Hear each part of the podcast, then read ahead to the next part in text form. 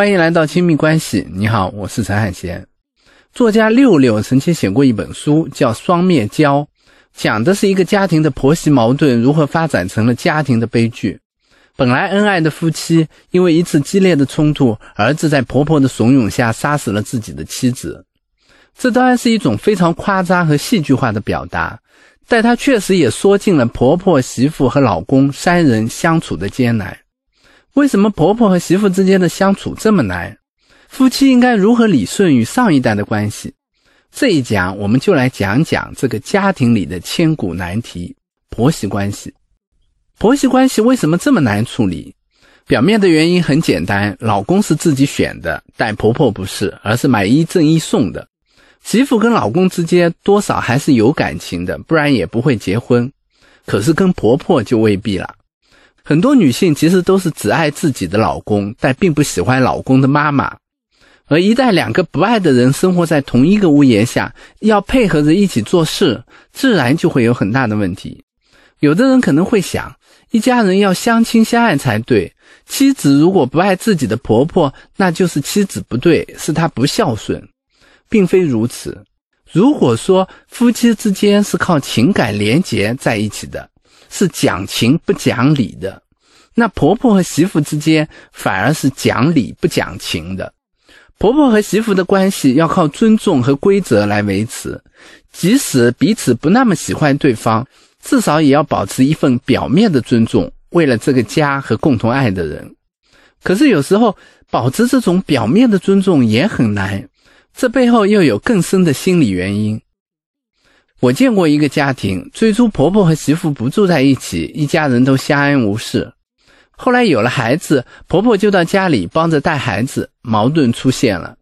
媳妇对婆婆每次洗碗有没有把碗晾干、孩子喂奶的频率、教孩子的方式都有很大的意见，而婆婆呢，听了媳妇这些意见就是沉默不说话，但暗地里却一点都不改。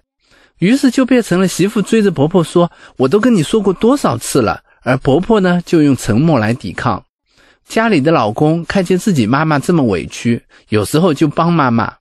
这时候妻子和丈夫的关系也开始不好了。那这个媳妇到底在说什么呢？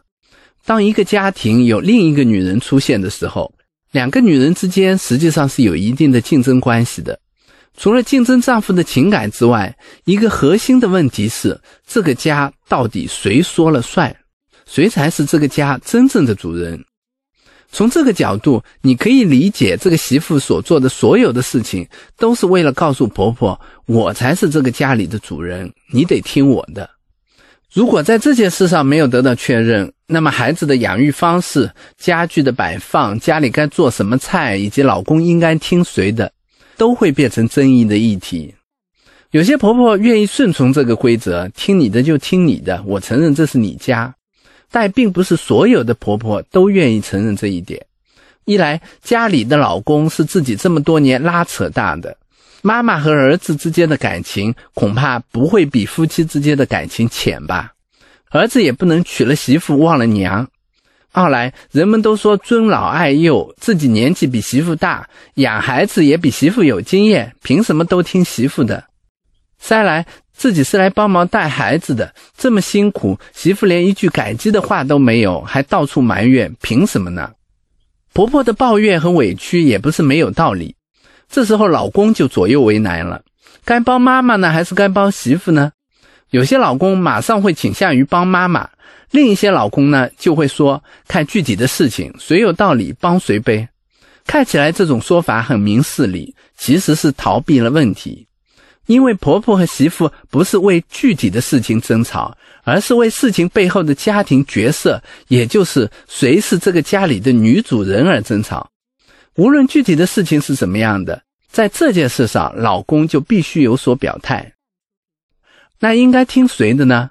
我的答案是听妻子的。都说清官难断家务事，为什么我敢一边倒呢？上一讲我们曾经说过，在家庭关系里，夫妻是家里最重要的子系统，也是家里的支柱。如果夫妻中的一方和孩子结盟而孤立了另一方，那这个家庭就会变得不稳定。同样，如果夫妻中的一方和各自的原生家庭结盟而把伴侣孤立了，那夫妻的子系统也会失去它的功能，这同样会导致家庭的不稳定。所以，当妻子和婆婆产生矛盾的时候，丈夫就应该站在妻子这边来维护妻子的地位。其实，这个原则放在女婿跟丈母娘的关系也适用。这跟具体的事情无关，而跟家里的位置有关。如果丈夫跟妈妈表态：“妈，你别多说了，我觉得还是应该听我老婆的。”那么，老婆就知道丈夫是站在自己这一边的，自己才是家里的女主人。她就会行使女主人的职责，维持这个家的和谐和稳定，包括怎么处理和婆婆的关系，才能让家庭运转的更好一些。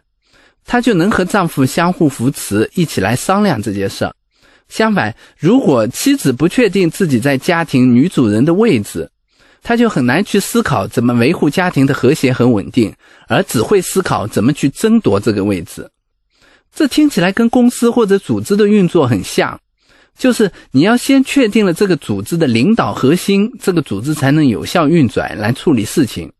而夫妻永远是家里的领导核心。当然了，妻子需要的不是一个虚幻的权利，而是丈夫实实在在在情感上支持自己和自己在一边。只有这样，他们才能处理家庭的各种难题，包括处理怎么跟婆婆相处。所以，如果说当好父母的关键是处理好夫妻关系。那处理好婆媳关系的关键，也还是处理好夫妻关系。只有夫妻站在同一阵线，和上一代的家庭成员之间有一定的边界，这个家才能正常运转。曾有一个家庭因为家里的矛盾来找我，这两家的父母轮流来帮这对夫妻带孩子，这本来是挺好的事儿，可是却变成了夫妻矛盾的开端。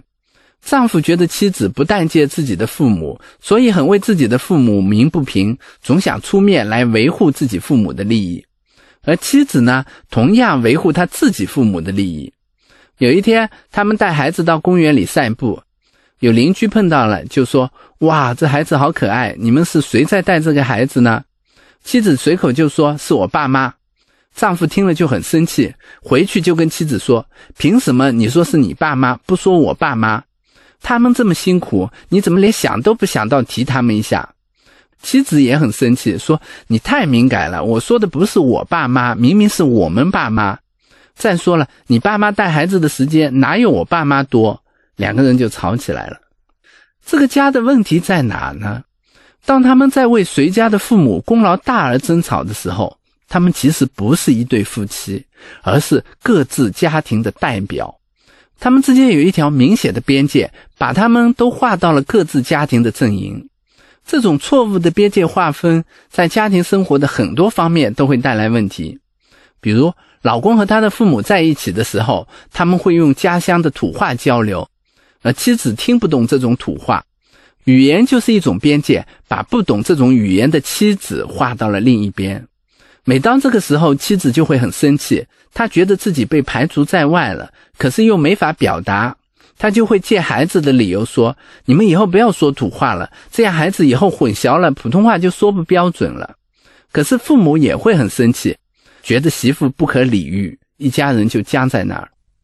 还有一次，妻子看到一个很好的民宿在做团购，就问老公要不要去那边度假，老公说：“好啊。”可是爸妈这么辛苦，要么带他们也一起去吧。妻子当时就觉得很扫兴，说那不去了。老公也很生气，觉得老婆对自己的父母有成见。其实这些矛盾的背后都是边界的问题。